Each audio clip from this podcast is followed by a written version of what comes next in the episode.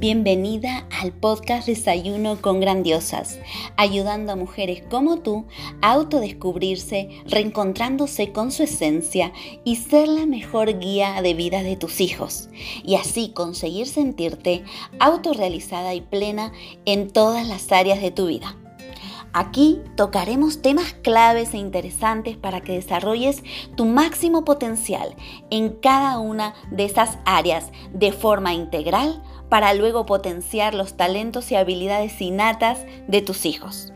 Te ayudaré a que seas la mejor inspiración para ellos siendo tu mejor versión y haciendo que tus anhelos sucedan. Soy Gabriela García, autora experta en desarrollo personal integral para mujeres y niños, educadora, formadora y mentora de emprendimientos desde el ser. En este espacio nos encontraremos todos los días a las 7 a.m. donde te traeré herramientas, claves y prácticas para que puedas aplicar desde el primer momento. Y además, todos los lunes tendremos invitados, expertos, autores de primer nivel para que nos compartan toda su experiencia y sabiduría, donde hablaremos sobre transformación, pasión, misión, propósito, autoconocimiento, desarrollo personal, emprendimiento con alma, bienestar, historias de vida, mujeres que inspiran, libros y mucho más. Prepara tu desayuno favorito porque ya comenzamos.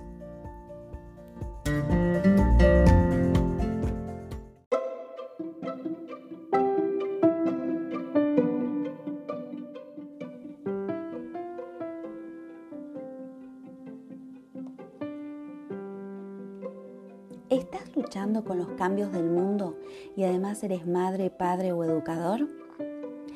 ¿Quieres ayudar a tu hijo a superar la adversidad y no sabes cómo? ¿Deseas que tu hijo prospere aunque vivamos en un mundo de incertidumbre y caos? ¿Sabías que las habilidades de resiliencia pueden ayudarte a ti y a tus hijos a reducir e incluso prevenir la depresión, el estrés y la ansiedad?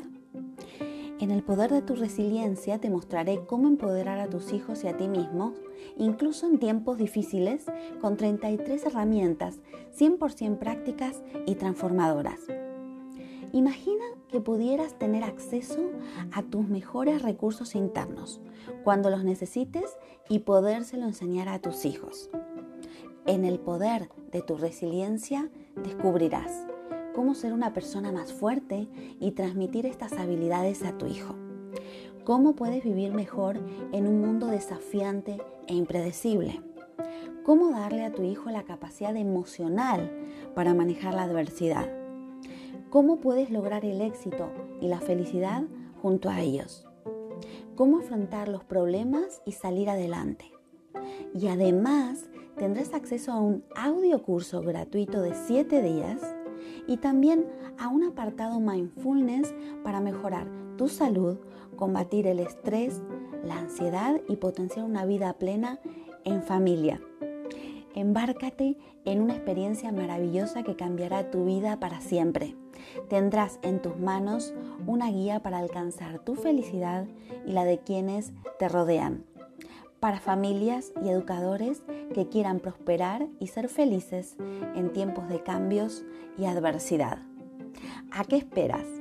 Consigue mi nuevo libro en elpoderdeturesiliencia.com.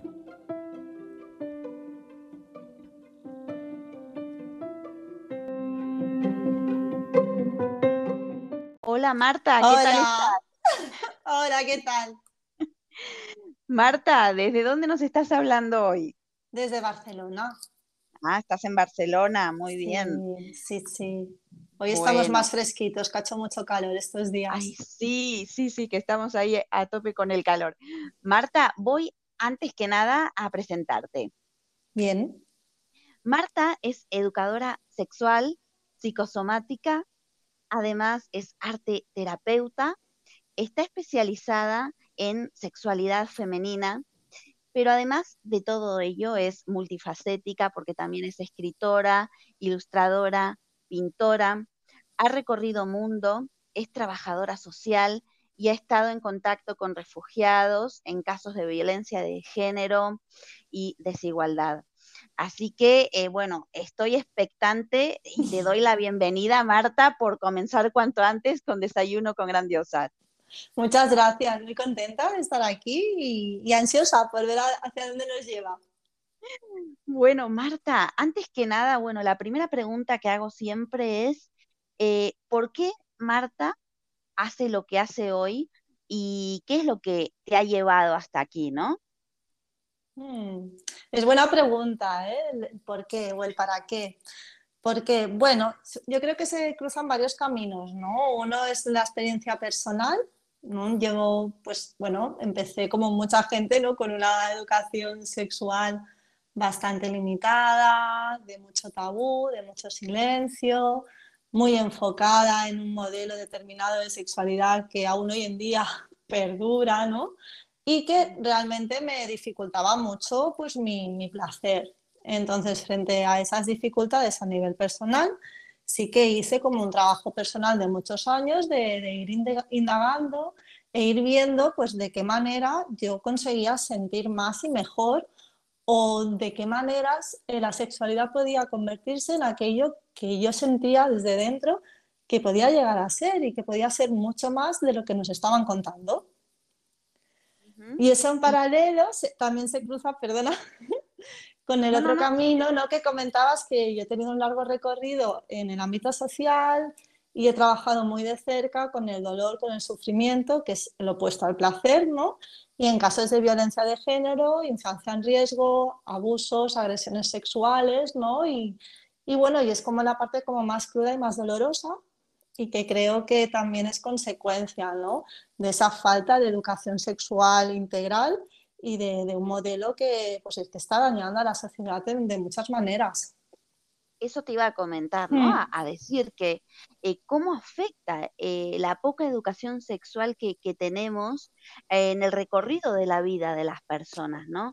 Tú fíjate mm. que hay una carencia total en ese aspecto, incluso desde, desde los hogares y también desde la educación formal, ¿no? Por ejemplo, en los colegios, ¿no? Porque esto yo creo que se tendría que naturalizar desde que somos pequeños, ¿no? No sé qué te parece a ti. Desde que estamos en el vientre materno, ahí ya el cómo te estás posicionando, es, ver la sexualidad más allá del coito, somos energía sexual y sin entrar en, rollos New Age, porque hay personas que pueden escuchar energía y decir, uy, esto no va conmigo, es algún rollo espiritual y, bueno, todo está formado de energía si nos ponemos en plan científicos y, la vida surge, ¿no? También de, esa energía, de esa energía sexual y si tú ves la sexualidad como, como energía de vida, como esa fuente de, poder, ¿no? De creatividad, de creación, entonces tú puedes acompañar una sexualidad desde que eh, estás engendrado en el vientre materno, desde que eres un bebé, desde la, primera infancia, la adolescencia, porque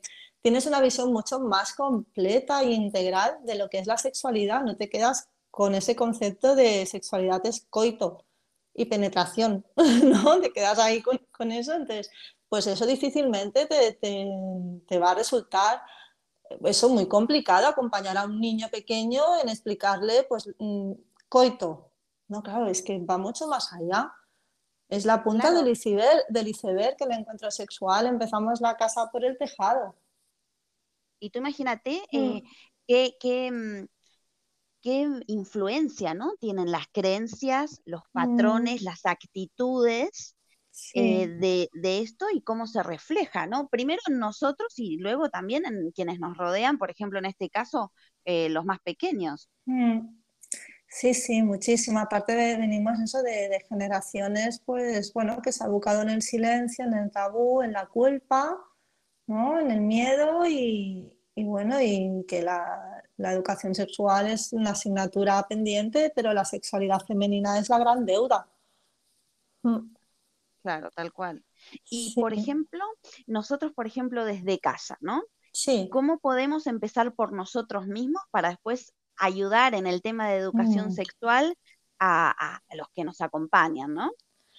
Claro, primero hay que tomar conciencia de, pues, de, dónde partes tú, de qué tipo de educación, ya sea tanto en la escuela o religiosa o, en casa, qué es lo que has recibido, ¿Qué, ideas te han transmitido? Cuando tú piensas en sexualidad, pues qué creencias ¿no? te han llegado de, tu entorno.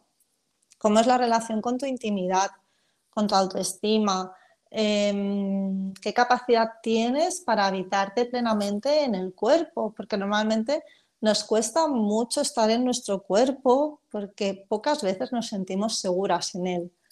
Y claro, no nos sentimos seguras porque hay complejos, hay traumas, hay bloqueos desde bien pequeñitos que también nos van cerrando y nos van alejando ¿no? de esa capacidad de sentir. Y como no queremos, muchas veces de pequeños no tenemos esas habilidades para afrontar según qué situaciones que nos duelen, lo que hace el cuerpo sabiamente es protegerse y al final pues te vas cerrando ¿no? con, con tensiones, con corazas que en ese momento te están ayudando mucho a protegerte de un entorno que no puedes manejar, pero que de adulto te están alejando de esa capacidad de sentir placer también. Claro, y tú imagínate, claro, es que además mm. em, yo sé que tú también te especializas en, un tema que para mí es súper importante porque lo escucho una y otra vez, el tema de, la vergüenza, ¿no? A raíz de todas estas creencias, estas enseñanzas, estos temas tabú de los que hablabas, em, la vergüenza y la relación que tiene con nuestra sexualidad, ¿no? Mm. Incluso, bueno, eh, muchas veces, por ejemplo, eh, eh, escuchas casos que cada vez son más de de, que mm, no hago esto por vergüenza y no, y cómo voy a hacer esto y cómo voy a sentir placer porque me da vergüenza esto otro, pero todo esto viene desde los primeros años, ¿no? ¿Qué es lo que nos pasó ahí para luego accionar de esta forma? Sí, a ver, voy a intentar hilar un poquito, ¿no? Todo, porque es, que es muy complejo y da para mucho, ¿no? Que son muchos eh, temas. Claro, pues para retomar también la otra pregunta, ¿no? la importancia de revisarse a, uno mismo, ¿no? ¿Qué crianza ha tenido? O sea, para mí la clave es sanar eh, tu niño y tu niña interior para poder tener una sexualidad mucho más sana y más plena y acompañar de una manera más integrativa a esos niños que, que sean, ya sean tus hijos o, o, niños con los que tengas relación, ¿no? Para acompañar esa sexualidad de otra manera que no sigan perpetuando el modelo de educación que hemos recibido. Entonces, ¿qué pasa? Que, la, como decías, en la crianza, ¿no? En, tu infancia, por eso es tan importante ir a la raíz y ir al niño interior, porque si no, mejor nos podemos meter en tantra, en tao, que está súper bien, ¿no? En cosas así como más alternativas y más energéticas, pero yo siento, al menos es mi experiencia y lo que he estado viendo también, que si no vas a la, a la raíz, que es tu infancia, pues difícilmente tendrás unos buenos fundamentos, una base sólida para luego sostener toda esa parte más energética o más espiritual o como le queramos llamar, ¿no? De prácticas. Entonces, de pequeñitos, ¿qué pasa? Que aparte de, todos los impactos que recibimos, también depende mucho de cada niño y de cada niño, porque hay niños y niñas que son más sensibles, que les afecta mucho más cualquier cosa, ¿no? Cualquier juicio, de su padre, de su madre, cualquier opinión, cualquier mm, mandato, etc. Y hay otros que, son más rebeldes, que tienen como más carácter y que toleran más según qué tipo de crianzas, como más estrictas, por decirlo de alguna manera. Entonces hay que ver ahí la vivencia personal y también tu característica personal, ¿no? Pero más allá de todo lo que heredas allí, la vergüenza eh, no es algo innato con lo que nacemos ningún bebé se avergüenza de, lo que le gusta o no le gusta. Los niños no se avergüenzan cuando algo les gusta. Son los adultos los que empiezan a construir ese concepto de vergüenza en función de las creencias que tenga esa familia.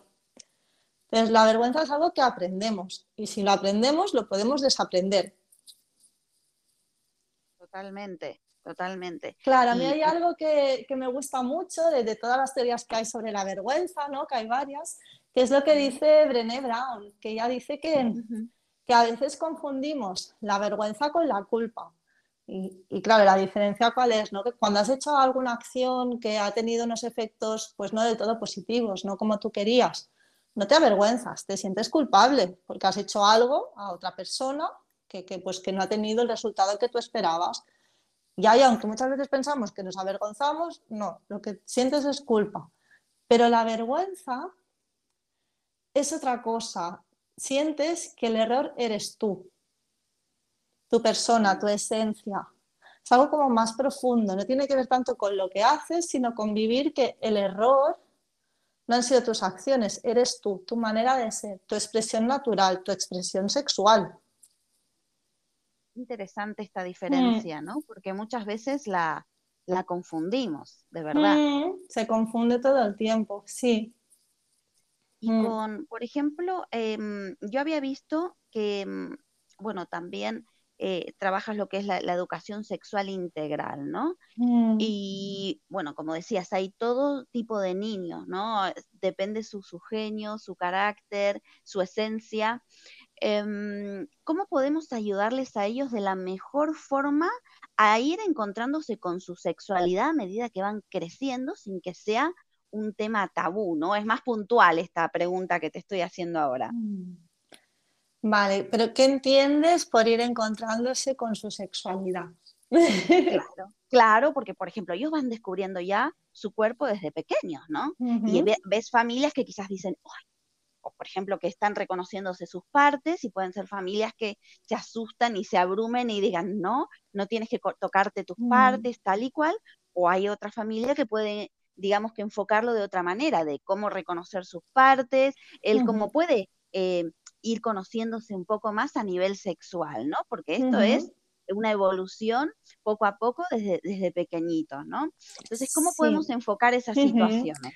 Es que aquí te preguntaba esto porque aquí justamente sale un tema como muy importante y es que confundimos, ¿no? Mezclamos estos conceptos y, sexualizamos lo que significa simplemente conocer tu cuerpo, sexualizamos el cuerpo, ¿no? Entonces, un niño parte de la curiosidad, parte de la espontaneidad, parte de querer explorar y lo mismo va a explorarse los dedos de las manos o los dedos de los pies como su pene o los labios de la vulva. Es el adulto el que está sexualizando eso, el niño no, es otra parte más de su cuerpo que está descubriendo y que está conociendo. Entonces, claro, el gran trabajo es con nosotros mismos, los adultos, en cambiar esa mirada claro, tal cual. Sí, sí, mm. es trabajarnos a nosotros para poder acompañarlos, ¿no? De la mejor mm. forma. Los niños lo que tienen que tener claro y también como yo creo que una buena salud sexual es, es la clave para la prevención de los abusos. Hay situaciones que no se pueden controlar, pero hay muchas que facilitarán que un niño o una niña, si sufre algún tipo de abuso, lo pueda expresar en la familia y no se quede en el silencio, que es lo que suele pasar, ¿no? Porque se queda en la vergüenza. Ese niño o esa niña piensa que, que algo malo es él para haber vivido eso, esa vergüenza, y se queda en eso, ese trauma ahí encerrado y cuesta mucho, ¿no? Que lo verbalicen. Pero algo que es clave para acompañar a los niños y que, claro, hay que sacar el foco de la sexualidad, es el encuentro sexual.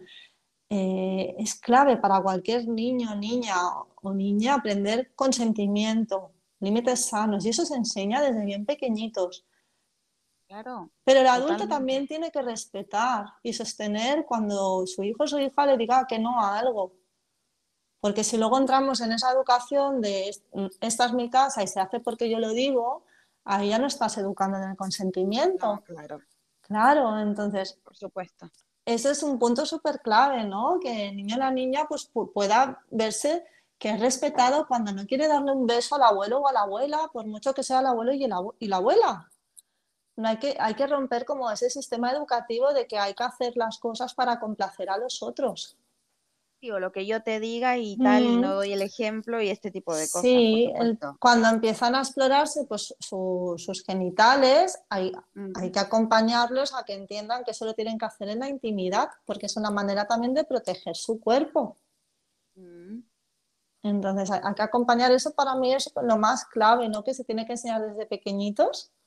El consentimiento, los límites y, y, la intimidad para explorar eh, su cuerpo y que tenga muy claro que nadie más se lo puede tocar y sobre todo que si hay algún tipo de juego de exploración, cuando empiezan pues de niños a jugar entre ellos y a explorarse, pues que sea entre iguales, ¿no? Pues que sean pues, eh, niños y niñas que tengan tu misma altura, que no sea alguien más alto, ¿no? Para prevenir con adultos. Hmm. Hay muchas cosas que se pueden acompañar desde pequeñitos y que no tiene que ver con explicarle lo que es el coito o no, es que no tiene nada que ver no, no, con eso, pero influye naturalizarlo. Claro. Mm. y, mm, es muy importante el tema de, charlarlo, ¿no? De cuando estén receptivos y, de forma natural, ¿no? Eh, el tema de, la comunicación es fundamental, por supuesto, para que ellos se sientan seguros, mm. ¿no? También pudiendo hablar de, estas cosas con, los, adultos. Los niños tienen que saber que, que, pueden recurrir a ti cuando necesiten. Si hay algún momento que tú les quieres preguntar algo y no te lo quieren contar, hay que respetar eso también, claro. Pero que tienen que saber que tú siempre vas a estar allí para explicarles cualquier cosa. Y es un acompañamiento pues según la etapa vital y según lo que te pregunten, porque a lo mejor te hacen preguntas como que te quedas así como, wow, ¿y esto qué me pregunta esto? Y a lo mejor no sabe ni lo que te está preguntando, lo que significan esas palabras. Y tú le vas explicando en función de, cómo va esa charla y lo que ves que ese niño, esa niña está entendiendo o te sigue preguntando o no. Y, hoy en día es, es, más importante que nunca porque cuesta mucho aceptar eh, y miramos hacia otro lado el impacto del porno que hay y que la mayoría de niños y niñas tienen acceso a contenido pornográfico con nueve años y no porque lo busquen, porque se lo encuentran en Google buscando otra cosa, porque les sale del móvil de un amiguito o una amiguita, porque se las enseña a alguien y ya están viendo imágenes con un impacto en su psique brutal que no están preparados para comprender y no están recibiendo una educación sexual como toca, ¿no? Para compensar todo ese bombardeo que hay hoy en día. y además que les llega en bruto, o sea, en bruto. Hmm, y de mucha violencia, imágenes con mucha violencia. Hmm. ¿Y qué hacemos frente a esto, Marta? ¿Cómo podemos eh, eh, acompañarlos de la mejor forma? Porque claro, a mí me encantaría está, el control parental, está el tal, vale, está todo eso. pero no, va más allá de eso, Yo, pues sí, yo sinceramente hay plataformas de porno mainstream que me encantaría que las cerraran por completo y se acabó, ojalá. No sé si llegaremos a eso, algo se ha hecho, pero es muy difícil acabar con la industria del porno. Yo por ahí a lo mejor soy mm, fríamente realista, ¿no? Entonces, creo que, hay que compensar muy bien con una buena educación, más allá de poner un pin parental o de bloquearles que no entren, no, porque basta que le digas que no para que ese niño, esa niña quiera ver más. Y es que lo va a ver, por mucho que tú le bloquees, los amigos tienen móviles y no sabes lo que miran, es que es muy fácil, no lo puedes controlar. Entonces, tú tienes que acompañar con charlas, pero como muy naturales. Oye, ¿has visto alguna película porno? ¿Te has fijado que no usan métodos de protección? ¿Has visto que hay dinámicas de poder? Oye, ¿le ha preguntado si quería que le diera un beso? Es entablar ese tipo de conversaciones y acompañar a, a ese niño, esa niña, a ese adolescente en desarrollar un espíritu crítico para que luego cuando se encuentre con ese tipo de contenido sepa si eso le resuena o no le resuena y entienda lo que está viendo allí. Y yo muchas veces también oriento, ¿no? En pues ya preadolescentes, porque como empiezan tan pronto, pues padres y madres eh, pagar una plataforma de porno ético para que vean otro tipo de pornografía claro, lo que hay de porno más ético es de pago, y es de pago porque es más ético, ¿no? Y todos están más o menos bien pagados y por igual. el porno mainstream es todo gratuito, entonces, claro, mm, los chavales y las chavas no van a pagar una plataforma de pago de porno cuando tienen toda esa barbaridad gratis. Entonces ahí los padres tienen que decidir mira, también hay esto, o comentar, porque, vale, hay un impacto en el porno, pero también hay un impacto de Hollywood, de Netflix y de todas las películas que te sacan siempre el mismo modelo de relaciones sexuales, ¿no? Entonces, todo es una oportunidad para ir entablando conversaciones durante todo el crecimiento de, esas criaturas. Para cuando llegue el momento de tener eh, relaciones, pues los pilares más esenciales estén súper asentados en ellos. ¿no? Y lo que decíamos, ¿no? Claro, es la, base, ¿no? la mm. base, sobre todo esta de la comunicación, de naturalizarlo, de charlar, mm. de, hacerle eh, preguntas naturales o qué opina o qué le parece o tal, un feedback, ¿no? De forma eh, mm. natural como para, para estar en, total comunicación y acompañarlos ahí de, la mejor forma. Sí, el tema del, consentimiento es súper, súper clave. Ahí hay que incidir muchísimo y profundizar, porque también ahora estamos, sobre todo se ve mucho en Instagram, ¿no? eh, consentimiento, eh, es decir no o es decir sí. Bueno, bueno, va más mm. allá de esto. ¿Desde dónde estás diciendo ese sí? Desde un miedo a, que si no aceptas vas a ser rechazada, o a que si no lo haces no vas a ser suficiente, o a que te va a abandonar, o desde dónde estás diciendo ese sí. Claro, es y ahí mucho más profundo. Y ahí es la infancia, es ese niño interior, ¿no? ¿Qué heridas traes de la infancia? Papá, mamá, ¿te rechazaban cuando no hacías las tareas que te pedían? Claro, es que todo hay que ir como mucho más profundo, porque ahí en, esa base de los primeros años de vida se construye tu patrón de relación con el mundo y, es, es que atajaríamos tanto camino si tuviéramos una crianza sana, completa como tiene que ser, porque luego de mayores, claro que puedes sanar mucho, pero te lleva tiempo sanar todo eso también.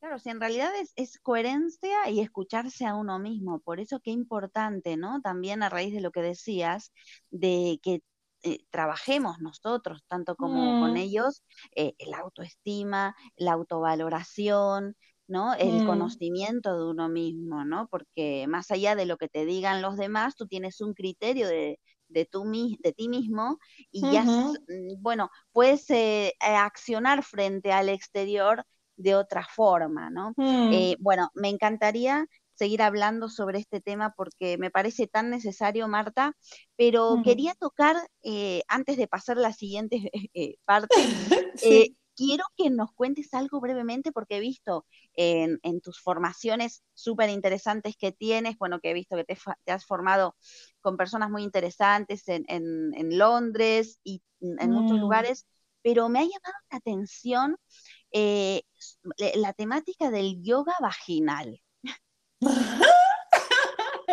Quiero que me expliques qué es el yoga vaginal, porque vale, tú, sabes, el suelo pélvico sí que lo oímos. Bueno, ahora se está oyendo más el suelo pélvico, que es muy importante. va, unido, va unido, Claro, a medida que vamos avanzando, ¿no? Eh, y, ya es, eh, tenemos que mantener ¿no? Esa, ese suelo pélvico fuerte para luego no tener pérdidas de orina y para estar eh, bien y saludables, pero yo quiero que me expliques. Bueno, y para tener más y mejores orgasmos, también el suelo pélvico es para eso, sí, sí, para, sí. Para, para mejorarlos, pero cuéntanos qué es el yoga vaginal. Bueno, yo, hice una formación con una comadrona y osteópata intrapélvica y en lo que se refiere a todo el suelo pélvico sí que están los ejercicios de Kegel, que son los conocidos. Y, bueno, yo la formación que hice es, otro tipo de ejercicios, son parecidos pero tienen variaciones, sobre todo el tema de la respiración y es súper importante porque son cosas como muy sutiles pero que, generan un cambio ¿no? en esa experiencia y, en esa mejora ¿no? de, tu cuerpo y en este caso de tu vagina como muy potentes, ¿no? más allá del ejercicio. Entonces, claro, lo que se trata no es de tener una vagina pues, mm, de gimnasio musculada, fuerte, porque es al final...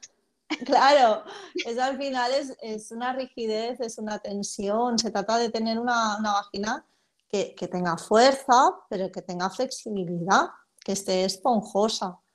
Y aunque la vagina es un músculo eh, que, no, hace un movimiento, o sea, tú no puedes decir, eso nos cuentan, ¿eh? a la vagina la muévete, ¿no? Es como que las contracciones que haces durante un orgasmo son involuntarias, es un músculo liso, ¿no?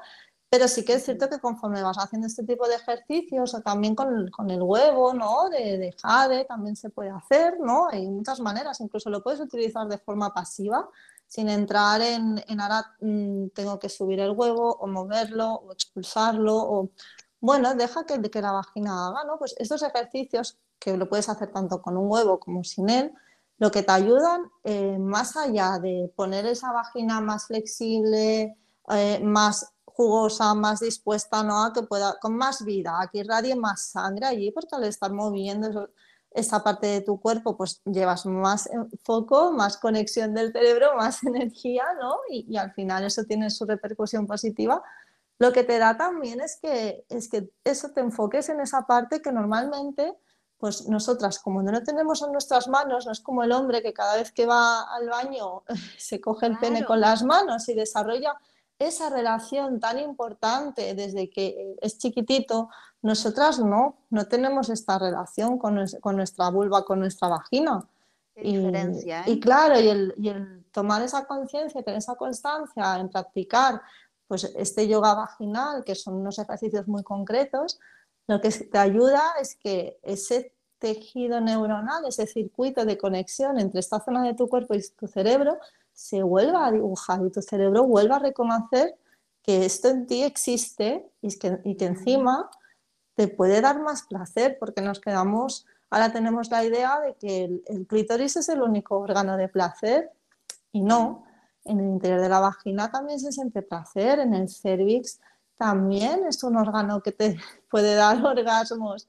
Y esto todavía cuesta mucho eh, que llegue esta información e incluso hay quien lo niega, ¿no? Entonces este tipo de ejercicios te ayudan a, aparte de tener esta conciencia más plena ¿no? de esta zona de tu cuerpo, pues a luego a poder tener una sexualidad mucho más expansiva. Y tú fíjate mm. qué poco nos conocemos, ¿no? Porque hay tanto territorio por conocer mm. que esto, bueno, es, es, eh, aprendizaje de por vida, ¿no? Eh, lo bueno es estar abierto, ¿no? Para poder conocernos y querernos mejor. Yo si quieres puedo compartir así como tres ejercicios, no los, más, los más complejos, ¿no? Con, que ya es con técnica de respiración y tal, pero los básicos como para hacer un test para conocer el estado de, tu vagina, ¿no? Y esto lo puedes hacer con introduciéndote un dedo o dos y probar a, cerrar eh, la vagina, luego a abrirla, ¿no? Y, soltar y a empujar desde el interior de tu vagina. Son tres movimientos que te van a dar mucha información del estado de, tu vagina. Ah, pero eh, repítelo otra vez bien clarito para que todas lo sepamos bien. Sí, puedes que hagamos ese test. Sí, puedes utilizar un dedo o dos dentro de tu vagina y entonces tienes que hacer un movimiento de cerrar lo que es la vagina y notar que apretas tus dedos. Luego de ahí has de soltar y abrir la vagina. Es como si vieras como ese círculo ¿no? que de ese tubo que es la vagina, pues se va haciendo más pequeñito y aprieta tus dedos. Y luego se va agrandando otra vez hasta que suelta y relaja. Y ahí el te tercer, das cuenta, sí. Y el tercer movimiento es el empuje, que viene desde el interior de tu vagina. Y tú empujando tienes que notar cómo esos tus dedos que están dentro van siendo expulsados, van saliendo de la vagina porque estás empujando desde dentro. ¿Sí? Y, además es que mm, no solo testeas, haces el test, sino también que haces un reconocimiento. Y además haces un reconocimiento de, de, tu parte vaginal, ¿no? Y de todo lo, porque no es solo la vagina, sino que es eh, todo lo, demás, que, pensamos que es solo la vagina y no, y hay mucho más. Sí, sí, no iba muy bien y a lo mejor una puede pensar, uy, no voy a saber empujar y te sorprendes y sí que te sale el, el, movimiento de empuje. A lo mejor te es muy fácil como cerrar la vagina, pero luego te cuesta mucho soltar y relajarla. Te va a dar mucha información. Mm. Bueno, pues ya te digo que te estoy invitando a un siguiente programa para continuar con esto y profundizar. Porque, bueno, me parece muy, muy, muy importante e interesante. Sí, yo lo que invito también, ya que nos hemos adentrado en el interior de la vagina, a que todas las mujeres eh, se toquen el cervix. Mm. Mm. Esto es importante, sí. ¿Cómo llegamos al cervix? ¿Cómo llegamos? Esa, es, más, la pregunta. Sí, es más fácil dos días antes y de que te venga la menstruación. El cervix está más bajito, más cerca de la entrada vaginal y tiene la forma como la punta de la nariz, es como más duro. Mm. Pero hay que, hay que buscar porque cada vagina es un mundo. Solemos pensar que el cervix está ahí al fondo, al fondo de un túnel que no se acaba nunca, ¿no? Me parece que no tiene fin y no siempre está como ahí al fondo y arriba, puede estar a la izquierda, a la derecha, de frente, hay que ver según cómo tengas tú el útero colocado, así estará el cervix, que es el cuello del útero. Entonces también depende de, la profundidad de tu vagina, ¿no? Aquí cada vagina pues eh, tiene una profundidad u otra. Es más fácil antes de que venga la menstruación porque está más bajito. Pero las ah. posturas no es de pie, no vas a poder, sentada tampoco. O sea, todas las posturas que te mantienen la espalda erguida, mm. pues no te va a permitir que el dedo alcance el cervix. Necesitas hacer posturas que acorten esa distancia. ¿Y cuáles son? Mm. Pues o de cuclillas, ¿no? Que estás un poco hacia adelante y ahí se acorta la distancia entre, pues eso, tu espalda está, si tú lo visualizas, si te incorporas un poco hacia adelante y estás de cuclillas, tu, torso se dobla un poco y la distancia que hay de tu vagina es más corta que si estás recta, rígida, ¿sabes? Esa es una de cuclillas o haciendo squats, también puedes. Todo lo que sea que te acorte, que te vengas un poco hacia adelante, eso te va a permitir tocarlo. Y una vez tengas los dedos en el interior de tu vagina, es explorar a ver en qué parte está tu cervix. Qué bueno. Que no lo eh, encuentras, no, te agobies, porque a lo mejor lo tienes profundo, tienes una vagina profunda y tienes unos dedos cortitos y a lo mejor no puedes llegar a él. Explora, a ver qué sucede ahí. Pues eh, tenemos tarea para hacer. Sí. tenemos tarea para hacer eh, y para dedicarnos ¿no? a nosotras ahí en cuerpo y alma al 100%. Marta, bueno, me han encantado los ejercicios que nos has compartido y ya quiero, bueno, pasar a la última, vamos a pasar a la última parte del podcast, de nuestro programa. Mm. Y quisiera que nos compartieras eh, qué libro te ha cambiado la vida o te ha impactado para que puedas mm. compartir con, nuestra audiencia. Sé que es una pregunta difícil. Sí, es muy difícil, ¿eh? Pero, bueno, alguno que te haya marcado. Sí. He elegido uno que, a lo mejor ahora es como, wow, ¿no? Pero bueno, yo retomando lo que decía un poco al principio, ¿no? El tema del Tantra y el Tao para mí aportan un gran conocimiento. Eh, toda la filosofía oriental tiene un conocimiento de la sexualidad a un nivel energético que nosotros aquí aún nos cuesta reconocer esta parte, pero bueno, ya con la neurociencia parece que le estamos dando también otro, otro tono, ¿no? A esto. Y además, claro, y además lo que estás hmm. diciendo viene de temas ancestrales, sí, Sí, sí, sí.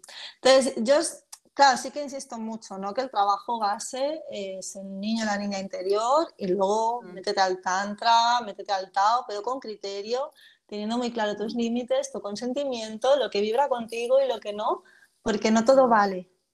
Mm. No todo vale y hay alguna tendencia, no voy a generalizar, pero hay alguna tendencia más del neotantra que parece que todo vale y a veces te quedas como mm. más traumatizada y más bloqueada que si no hubieras hecho nada de ese tipo de tantra. Entonces, mm. ese espíritu crítico que decimos que hay que acompañar a los niños y adolescentes a desarrollar, también lo tenemos que desarrollar nosotros, porque la sexualidad, al igual que es tan potente, también es muy vulnerable. Entonces, hay que saber dónde uno se mete y hasta dónde. Claro, claro, no, y hasta dónde uno hmm. quiere, ¿no? Sí, sí, sí. Y da igual la filosofía de turno, que si a ti dentro tú hay una vocecita o tu cuerpo no está relajado y abierto, es que eso no es para ti, al menos en ese momento y de esa manera. Y eso hay que respetarlo. Es, escucharnos, ¿no? Sí, sí, sí. Entonces yo elegí un libro de Tantra justamente porque era, digo, ¿qué libro con tantos, no? Y yo me lo leí hace muchos años, intentaba hacer memoria ahora, pero a lo mejor hace como 15 años o así. Hay dos.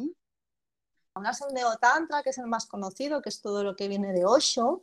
Y Osho hubo cosas que las hizo muy bien, ¿no? Las meditaciones activas de Osho para mí son súper potentes, pero mm. luego, bueno, tiene una parte así como más complicada, ¿no? Quien quiera que se vea el documental y se informe, ¿no? Y luego está otra vertiente de Tantra, que es el Tantra Shivaita de Kashmira, que a mí es el que más me resuena. Y yo di con un libro, pues eso hará 15 años, de uno de los maestros que he tenido, que es Daniel Odie, que se llama Tantra, Relato de la Iniciación de un Occidental al Amor Absoluto. Y es su viaje iniciático en la India en los años 70, ¿no? cuando era la revolución del amor, toda esa época y después de buscar, buscar, buscar, lo típico que no encontraba, ¿no? que era decepción tras, decepción, y cuando dejó de buscar, entonces encontró a una Dakini, que fue quien lo inició en todo el tema del Tantra Shivaita de Kashmira. Entonces, ¿por qué he elegido este libro? Porque yo me lo leí hace como 15 años. Recuerdo que me lo leía en el tren cuando iba a trabajar y me saltaban las lágrimas porque relata su experiencia pues del orgasmo cósmico, que es como muy perseguido por los tantricas, que es esa fusión con el cosmos, donde eres todo y no eres nada, que estás aquí y estás como en el universo, estás como, bueno, cuesta ponerle palabras porque son experiencias muy potentes y yo había tenido ese tipo de experiencias y, no sabía qué eran y en ese entonces, cuando yo las había tenido, pues no teníamos ni el internet que tenemos ahora, ¿no? Para informarte. Entonces, claro, yo leía esto de repente en un libro y era de, wow, esto lo he vivido yo. Hmm conectaste ahí con Mucho, eso. sí. Y para quien no sepa, eh, ¿qué se logra a través del Tantra? ¿Qué se logra a través del Tantra? Bueno, para mí el Tantra, porque también hay muchas definiciones, es una filosofía de vida. Porque se oye mucho, ¿no? Tantra, tal, tal. Se oye mucho, pero en realidad yo no sé si está expandido lo que significa y, y qué se consigue con eso, ¿no? Pero el Tantra es una filosofía de vida, es vivir desde el mm. corazón, desde esa conciencia de que todos somos uno, de que hay como una conexión, pero eso se mm. aplica a toda tu vida. Lo que pasa es que el Tantra también incluye la sexualidad, no la deja aparte como otras religiones o filosofías, ¿no? Eh, lo que pasa es que aquí pensamos en Tantra y solo pensamos en sexualidad y nos olvidamos de todo lo demás. Tal cual. Entonces, claro, hay en sociedades orientales donde permanecen todavía unos valores, una manera de relacionarse y de posicionarse en la vida, en el mundo y con los otros, que acompaña este tipo de filosofía y que puede incluir eh, una sexualidad más consciente y más conectada. Pero mm. nosotros estamos en una sociedad que hay ciertos valores que, brillan por su ausencia, ¿no? Sí, sí, sí. Se pierden muchas cosas importantes e interesantes. Entonces, claro, el Tantra es una filosofía de vida, de vivir desde el corazón, desde el amor entendido, más allá del amor romántico, es el amor, eh, bueno, universal, y esa conciencia... más, allá del, amor de mm. Disney, ¿no? De lo que nos han vendido a través de Ay, que me tocas románticas. a Disney y hacemos otro podcast, ¿eh? Que yo soy defensora de Disney. Soy defensora de... ¿Sabes lo que pasa con Disney? Lo voy a decir, ¿eh? Dime, dime, no, no, de aquí hay confianza. sí, yo me formé también hace muchísimos años en pedagogía Waldorf, en Alemania. Ah, me encanta. Es que junto muchas cosas. Entonces, eh, Disney al menos las primeras películas, luego ya hay algunos cambios, ¿no? es, nosotros vemos el amor romántico, ¿no? El príncipe que salva a la princesa todo el tiempo, ¿no? Eh, pero Disney formaba parte de lo que es la antroposofía de Rudolf Steiner, no sé si te suena. Sí, sí, sí. Bueno, muy Tú hablas de Disney del, del creador, de él como, creador, como persona y su filosofía. Bueno, y sus películas y todo lo que creo, incluso los parques temáticos, las canciones de las películas, todo estaba basado en la, en la antroposofía de Rudolf Steiner. Todas las películas, aunque están sacadas de, de otros cuentos, ¿no? Y de, bueno, de, cuentos, porque no son todas originales de Disney, ¿no? Em, te hablan a nivel del inconsciente, utiliza el simbolismo de la psique, del inconsciente colectivo, para transmitir X mensajes. Entonces, no es tanto el príncipe y la princesa, sino lo masculino y lo femenino. La sombra, el arquetipo del mago, eh, es a un nivel de simbolismo del inconsciente, pero nos hemos quedado con la lectura de amor romántico. Sí, ¿sabes? Pues mira, he Entonces, ahora, sí, sí, ahora que hablas, sí, que he hecho otra entrevista eh, que bueno, que aún no ha salido, y hablamos también de eso, ¿no? Y justo coincide con lo que estás diciendo tú. Ah, mira. Pues sí, yo soy defensora de Disney, pero por este tema. Luego ya las películas que vinieron después, pero las primeras, las que hizo él, están basadas en la, en la antroposofía, que es súper pilar de la pedagogía Waldorf, que es tan potente. A mí la pedagogía Waldorf me parece brutal. Entonces el enfoque... Para otro programa ahí, ¿eh? para un montón. Entonces, Disney iba más allá, incluso las letras, si las miras con ese enfoque más de, mensajes al inconsciente de simbolismo, tienen un montón de simbolismo, las canciones, todo. Sí. Y ahora que hablas de la pedagogía Waldorf, bueno, sobre todo eh, tiene mucha fuerza en, muchos países de, Europa, ¿no? Eh, sí. En los países nórdicos. Bueno, en Alemania el 90% de escuelas públicas son Waldorf. Claro. Mm. Sí, en realidad en todo el mundo, pero en donde hay sí un fuerte, digamos, una corriente fuerte es, allí. La verdad que tiene muchas cosas muy interesantes, me encantaría que podamos hablarlas eh, en algún momento, mm. eh, porque sí que que sería interesante. Y mm, Marta, para terminar, ¿a qué experto, experta o, autor, autora nos puedes recomendar para que entrevistemos aquí en Desayuno con Grandiosas? Estoy pensando, ¿eh? porque aquí sí que es que hay tantas. hay muchísimas, sí. La verdad que hay gente apasionante y, lo bueno es que bueno podemos ir coincidiendo para. ¿De qué tema? mira, puede ser, mira, mm. Mm, relacionado con el desarrollo personal. Mm. Eh, por ejemplo, también con el crecimiento personal de la mujer, eh, con temas de crianza.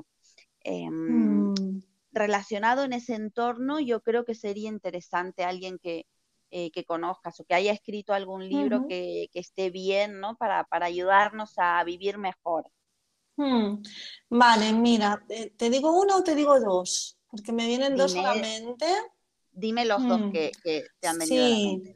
Mira, eh, la Lara Castro es sexóloga. Lara Castro. Ajá.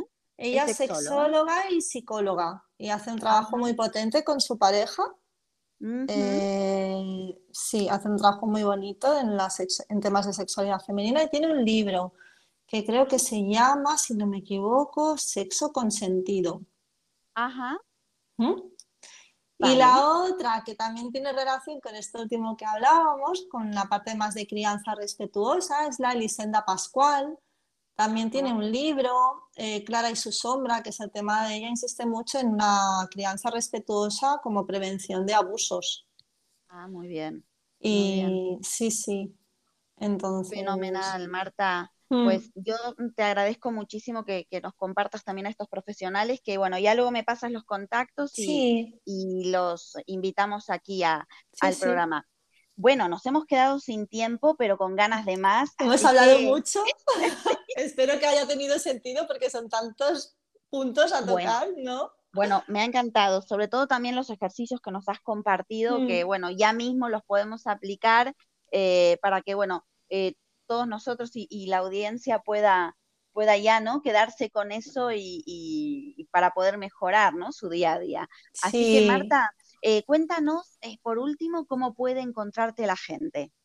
Pues me puede encontrar en mi página web, que es www.martadiport.com. En Instagram también estoy como martadiport guion bajo al final, porque no me deja ponerlo sin guion. Y ahí estoy principalmente, sí.